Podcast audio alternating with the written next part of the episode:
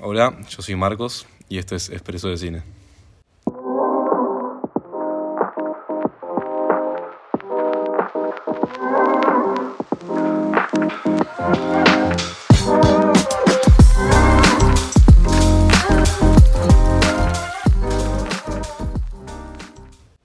Bueno, hoy como dice el título, vamos a hablar de Nope. Eh, hoy es un capítulo especial porque tengo un invitado. Eh, lo dejo introducirse. Buenas, soy José. Eh, gracias por invitarme. Eh, es algo que veníamos hablando hace bastante y, y nada, eh, un placer estar acá. Bueno, eh, hoy vamos a hablar de Nope, una película que salió en el cine el jueves pasado. Una película de Jordan Peele. Es la tercera película en su filmografía. Y nada, hace todo él básicamente, escribe, dirige y produce. ¿Y vos viste, José, viste alguna de Jordan Peele, alguna de las pelis, algo? Eh, bueno, sí, obviamente vi esta y después vi, sí, las otras dos, Us y Get Out. Get Out la viste o no? Sí, obvio. Vi Get Out yo, no vi Us, pero vi esas dos, digamos. Get Out y Nope las vi. ¿Qué te pareció? Get Out me encantó. Más que esta me gustó. Me pareció alta peli de, de suspenso. Además, yo no soy muy fan del terror, pero me llegó como terror más de otro lado. No sé si tan, tan típico. Como un terror que más te incomoda, no sé. Suspenso. Sí, más Sí. un suspenso. Eh, me llegó más por ese lado. Y Nope también me gustó bastante. Sí, a mí también me pareció. Me gustó, me parece más Nope, la verdad, por ahora, las veces que la vi. Em, pero igualmente Get me parece una gran película. As, un poco menos.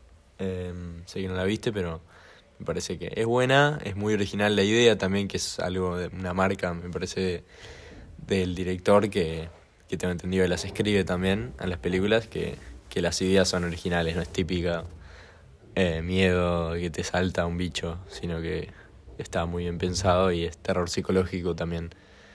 Em, pero sí, sí, me parece que Get Out y esta tienen en común que logran muy bien eso, que te hacen sentir miedo no solo por, por los saltos, sino también por la historia en sí, por todo el misterio.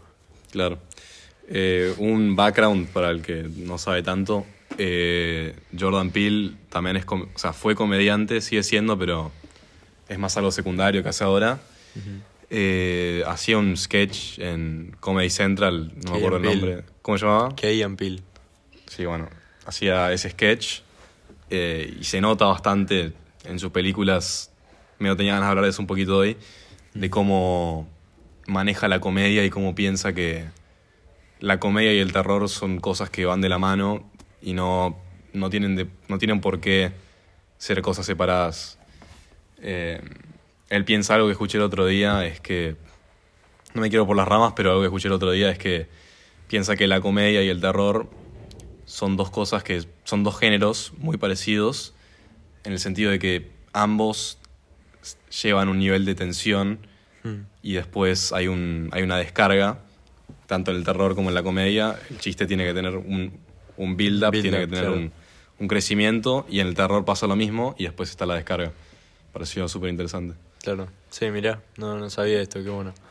Pero sí, me es muy difícil separar el, el, el Jordan Peele de, de ahora con, con... Al revés, me es muy difícil juntarlo porque es como alguien completamente distinto. Yo vi bastantes capítulos de este esta serie vieja que le hacía e incluso esta peli que le escribió con, con el mismo protagonista que hacía la serie, Keegan Michael Key. Em, y me pareció muy buena. La verdad que ahí lo descubrí. Después veo que sale esta Get Out, dirigida por este, este tipo que yo ya conocía. Y bueno, vi que se hizo súper conocida y la vi y me gustó. Y desde ahí lo sigo, pero, pero sí me parece que tiene mucho sentido, la verdad. Sí, sí, sí. Eh, bueno, si querés podemos empezar hablando de, de la De peli. Dale. Eh, bueno, en general me pareció una gran película. Cómo manejó el misterio, me parece que es lo que destaca, lo que más se me quedó, por, por ahora por lo menos. Eh, que, que va creciendo de a poco, te va dando un par de pistitas y vos tenés que, vos tratás de armar, de hacer sentido de todo lo que te va dando, lo poco que te va dando, te va soltando a muy poquito y de la nada pasa algo distinto y te tira a la- por la borda todo lo que venías armando. Que es lo que hacen muchas estas de así de, de psicológico. Em, nada, eso me encantó. Que te vaya dando de muy poco y que estés al borde del asiento esperando a ver qué pasa, a ver, tratando de, de entender algo. Eso es genial, como lo maneja, muy bien filmada, muy las, las escenas, todo muy lindo, los colores, eh, veníamos hablando. Em, y eso, eso por, por en general. Eh, después, bueno, eh, para hablar un poco de escenas más puntuales, eh, mi escena favorita me parece, o trama favorita capaz, porque no sé si la consideraría que la trama principal es la toda la escena de, de Gordy, el mono, el chimpancé, que bueno, arranca con eso y estás tipo, ¿qué está pasando? No entiendes nada.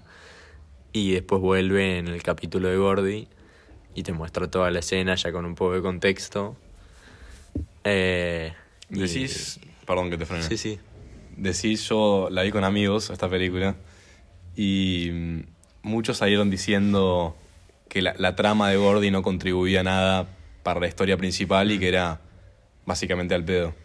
¿Vos qué dirías de eso? Y yo había pensado en una de las cosas que no me gustaron tanto que no estaba tan conectada con la trama principal, claro, era una trama paralela, paralela en realidad fue hace un montón, pero, o sea, es un flashback, pero, pero contribuye, claramente es, es como, es como un simbolismo, todo lo que pasa ahí, y te explica el personaje de, ¿cómo se llama?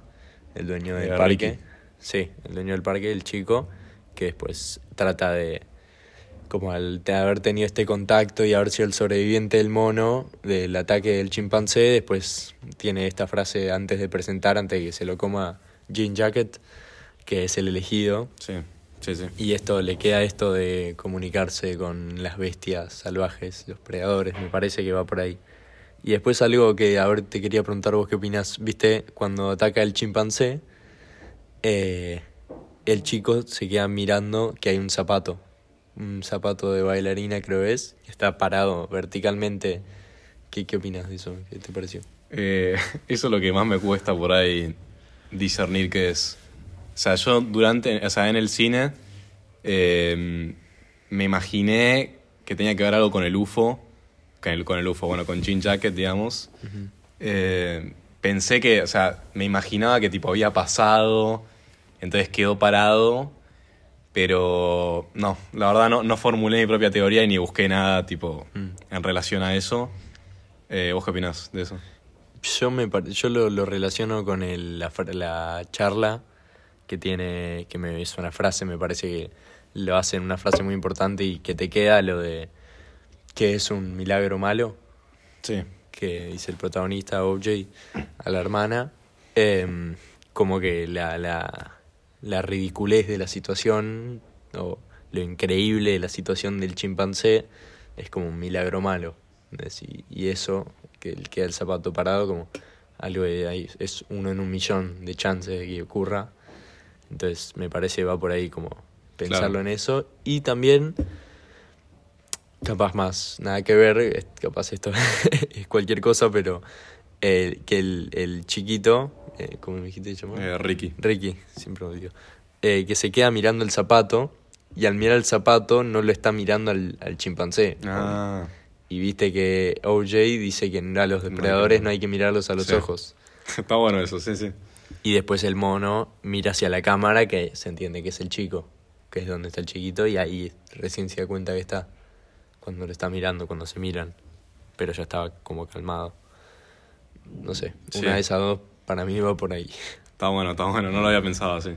Sí, sí, está bueno. ¿Y qué te, a vos, en general, qué, qué te gustó más de la peli?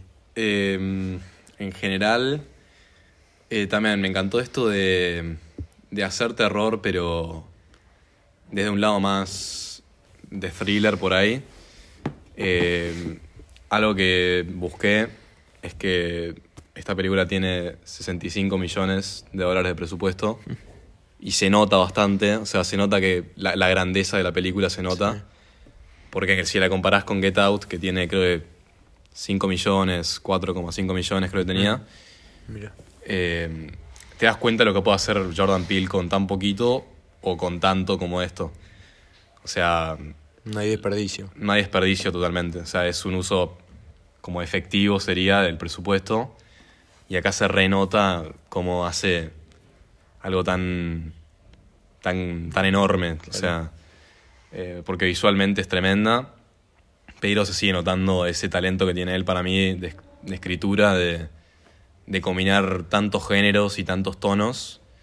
Eh, más que nada, a mí me re gustó la transición que por ahí, a muchos les pareció por ahí medio abrupta, del, del segundo al tercer acto, donde empiezan a pla- planificar el documental con este director.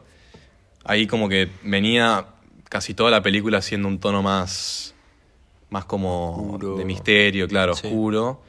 Y, y como que de la nada eh, se cambia todo a como esto que veníamos diciendo de los colores. O sea, sí, un western parece. parece, claro, exactamente, parece un western totalmente, con todos colores así más, más cálidos, más, no sé, más Más vívidos, brillantes. sí, más brillantes. Y, y eso me encantó. O sea, me encantó cómo, cómo, puede- cómo puede manejar las dos cosas con igual tipo nivel. Em, Eh, pero sí, justo te iba a decir, antes de seguir con esto de, de la transición y cómo cambia la peli hacia el final, eh, lo que decías antes de, de la grandeza, de cómo Jordan Peele maneja así la, la grandeza de la peli, la magnitud, lo, el bicho gigante y, y el plano abierto, todo eso me hacía acordar mucho a, a Denis Villeneuve. El Sí. de Arrival, me- es muy parecido a Arrival, me parece en varios sentidos. Eh, Sí. El misterio, los, eh, los aliens, bueno, eso claramente. Y ese que tiene esa característica el director de, en, bueno, Enemy también. Y alguna me está faltando, Blade Runner. sí. Eso de, de lo de la cosa gigantesca y que también me parece que es un gran recurso que saben usar los dos muy bien. Sí, sí, totalmente. Eh, sí, este año también salió Dune y tipo se nota. Claro. La película enorme, tipo. Mm. Con además, además, tipo, actores tremendos, o sea, como que se nota tipo que manejan increíblemente bien tipo los recursos que le dan. Y encontrar la estética en el monstruo gigante, no solo hay un bicho gigante, uh, mira qué divertido el bicho gigante. Es como, Sí, no es un Avengers donde tipo es Claro. todo efectos especiales, tipo pantalla verde. O sea, es una pantalla verde tipo bien hecha. O sea, claro, suman a, la belleza de la película. Exacto, exacto. Eh, quería hablar yo también de un poco de los personajes. Eh, Bueno, no sé, es algo que había pensado un toque. Que mm, me pareció que los personajes eran como poco estereotipados. O sea, yo cuando empezó la película eh, pensé, tipo, lo primero que se me vino a la cabeza cuando vi a los hermanos, eh, dije OJ, que es eh, Daniel Kaluuya. Sí. Dije, va a ser este pibe todo rudo, duro todo el Sí. tiempo. Y cuando vi a la hermana dije, uff, esta va a ser Molesta. La mina- sí, la mina más hermana molesta. menor, típica hermana menor. sí. típica. Pero después, por ahí suena recontra cliché, pero después con el- todo el tema de la familia y el, como el amor que tiene la familia y al, al rancho este que tienen, eh, como que se muestra que son personajes mucho más dinámicos eh, y que como que cada uno de ellos tiene motivaciones personales, pero como que el rancho los ata tipo a, Ah, a lo que... Sí, Entre ellos. a lo- a entre familia, ellos y sí, Sus raíces. y a sus raíces. Sí, también me, me gustaron mucho los personajes. No típico personaje, como decías vos, no es un estereotipo en ningún momento. Y eso de que, como no, no era todo seguido a la parte de un personaje, como por ejemplo Ricky. Aparece al principio, parece un personaje poco importante o, Sí. o que va a ser el comprador del caballo, ¿viste? medio un enemigo tal vez al principio. Em, cuando se lo encuentran en la venta y en el pueblo, en la feria. Em, vuelve a aparecer, él meten lo del mono, em, que vuelvo a decir, me encantó. El flashback lo profundizan, de la nada desaparece, en- que sería Sí, sí. faltando media hora, 20 minutos para la peli, ahí desaparece. También lo mismo con el director, el Antler Holst, Holst, que lo llaman lo tratan de convencer de que venga, un personaje nuevo, lo presentan, es interesante, es muy interesante el personaje y desaparece. Pero después de un rato, eh, cuando aparece en el noticiero, eh, los que habían hechos raros ocurriendo en esa zona que le dijeron antes, de la nada vuelven a introducir el personaje y ahora es importante, ¿viste? Me gustó como la, la dinámica que tenían con los personajes y también la dinámica de toda la historia, que no hay un momento aburrido, no hay un momento en el que, se, por lo menos a mí, que se haga larga de, de repente que, que este tipo, uh, esto no hacía falta. Claro. Sí, incluso cuando es lo de Gordy, que no sé, a mucha gente no le gustó. Mm. O sea, no es para nada largo, tipo, no es que se hace largo. Quiero decir que puede parecer fuera de tono, pero Claro. como contribuye todo, entonces. Sí, al, al- no solo a, tal vez a la trama, como dije antes, para mí contribuye a un personaje y como simbolismo, pero al, al- al sentimiento de la película me parece que suma un montón. Sí, eso que decía vos también, lo de eh, los personajes estos que parecen poco importantes, pero después sí. Es como que al darte cuenta de que son importantes, estás todo el tiempo atento a la película. Entonces Claro. es como que estás prestando atención a todo porque todo puede ser un- algo importante para este juego de detective que estás haciendo de agarrar las piezas del rompecabezas y intentar descifrar qué está pasando. Y no se estanca en los dos hermanos Claro. tratando de que están limitados, que no saben mucho al respecto, averiguan un poco. Ahí averiguando se suma Ángel, que los ayuda, Angel, que los ayuda Ah, sí. a- El técnico. Sí, que Sí. me parece gracioso, es como el alivio cómico un poco, pero, pero sí. Sí, a mí, bueno, el director por ahí no me gustó tanto, eh, en el sentido de que está este término, no sé muy bien cómo explicarlo, se llama tipo Mac- MacGuffin, tipo e- ese objeto o personaje que hace que la trama se mueva para adelante. Me pareció que el director fue un poco eso, o sea, todo venía demasiado bien en el último acto y de la nada el director dice tipo, ah, no. eh, Tengo que salir a filmarlo desde afuera. Sí, tengo que tener el, el- el- la, perf- la perfecta captura, entonces fue como el momento para, para levantar de nuevo las... O estancar al revés. Claro, sí, no, pero para levantar las... eh, como para levantar el riesgo del tercer acto de que no va a salir todo bien, por más de que hayas pensado el plan perfectamente. Claro.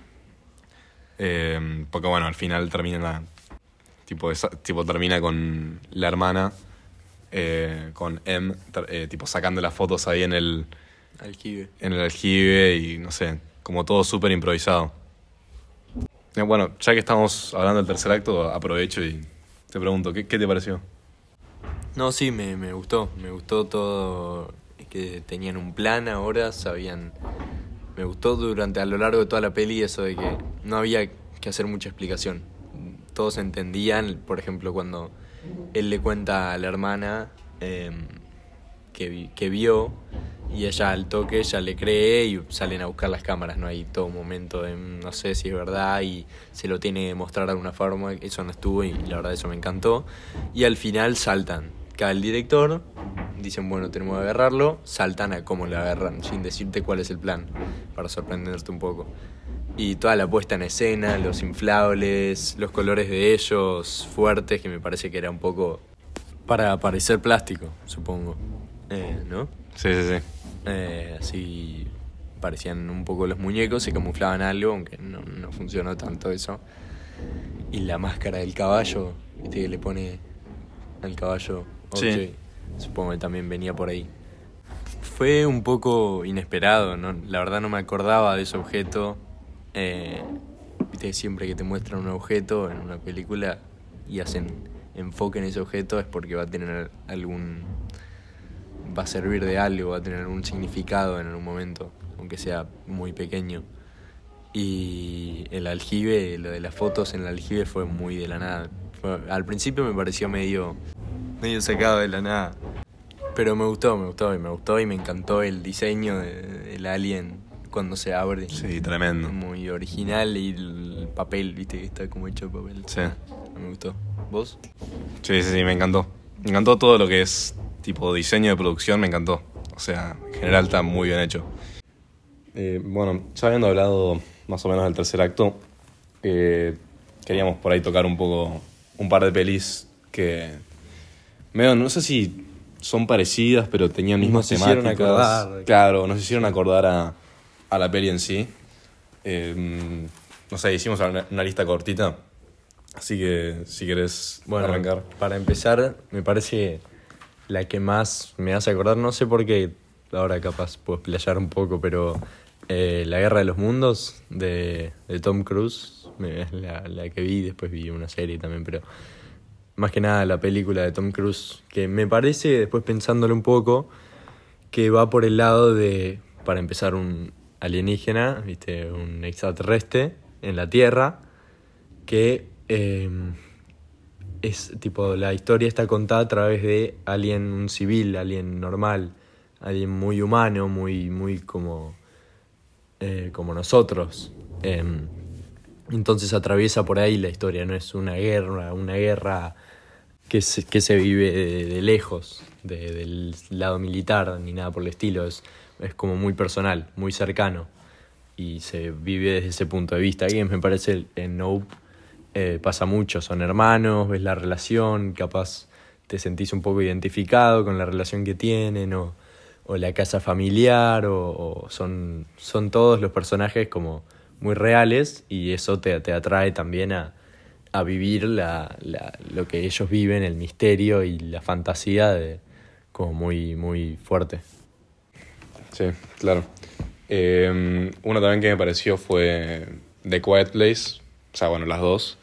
Eh, menos también un poco por lo mismo, por esto de, la, de sentirnos identificados, porque, no sé, es básicamente una familia que está expuesta a estos monstruos que de los que conocen poco y, y también me parece que tiene como una similitud eh, por el hecho de que tienen que tipo tomar precauciones y tienen que compo- comportarse de tal manera para poder sobrevivir este monstruo y con la medida de que pasa el tiempo van aprendiendo Sí. cuáles son eh, las virtudes y las Debilidades. las debilidades de, de este tipo de misterio y los bichos Sí. estos.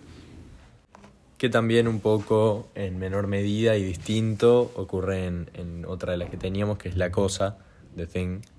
Em, una peli más vieja, pero, pero que también tiene esto de, de algo que no sabes qué es eh, y no saben qué es y, y no sabes bien en qué confiar al principio, que hasta, hasta que te das cuenta en Nope qué es el, el alienígena realmente, no sabes eh, quién es qué, no sabes eh, quién es peligroso. El, pensás, sospechás un poco como espectador de, de Ricky, Sí.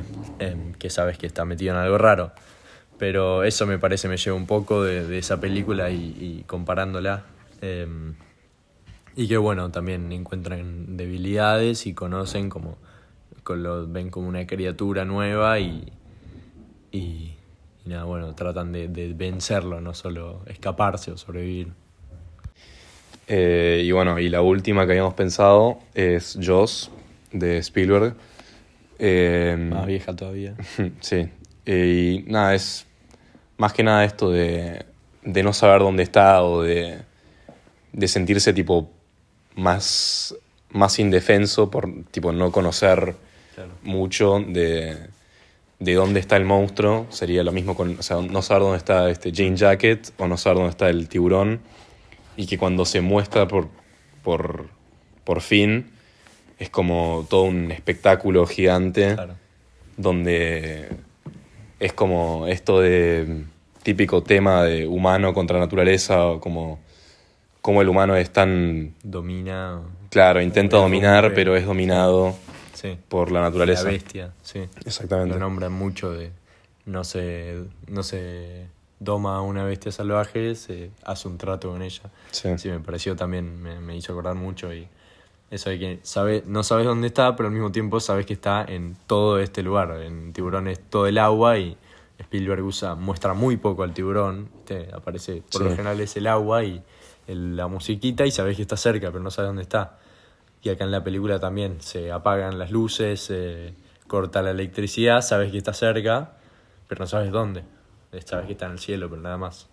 Sí, y tenés este conocimiento de, tipo, que, dónde está cada cosa, tipo el rancho, ya sabes, tipo, que acá está la casa, acá está el, el- la feria esta de vaqueros, entonces es como que ya sabes dónde está ubicada cada cosa. Si te vas ubicando. Como en A Quiet Place también pasaba en eso. Un poco Ah. que pasaba todo en la casa y, y, y también te vas ubicando vos.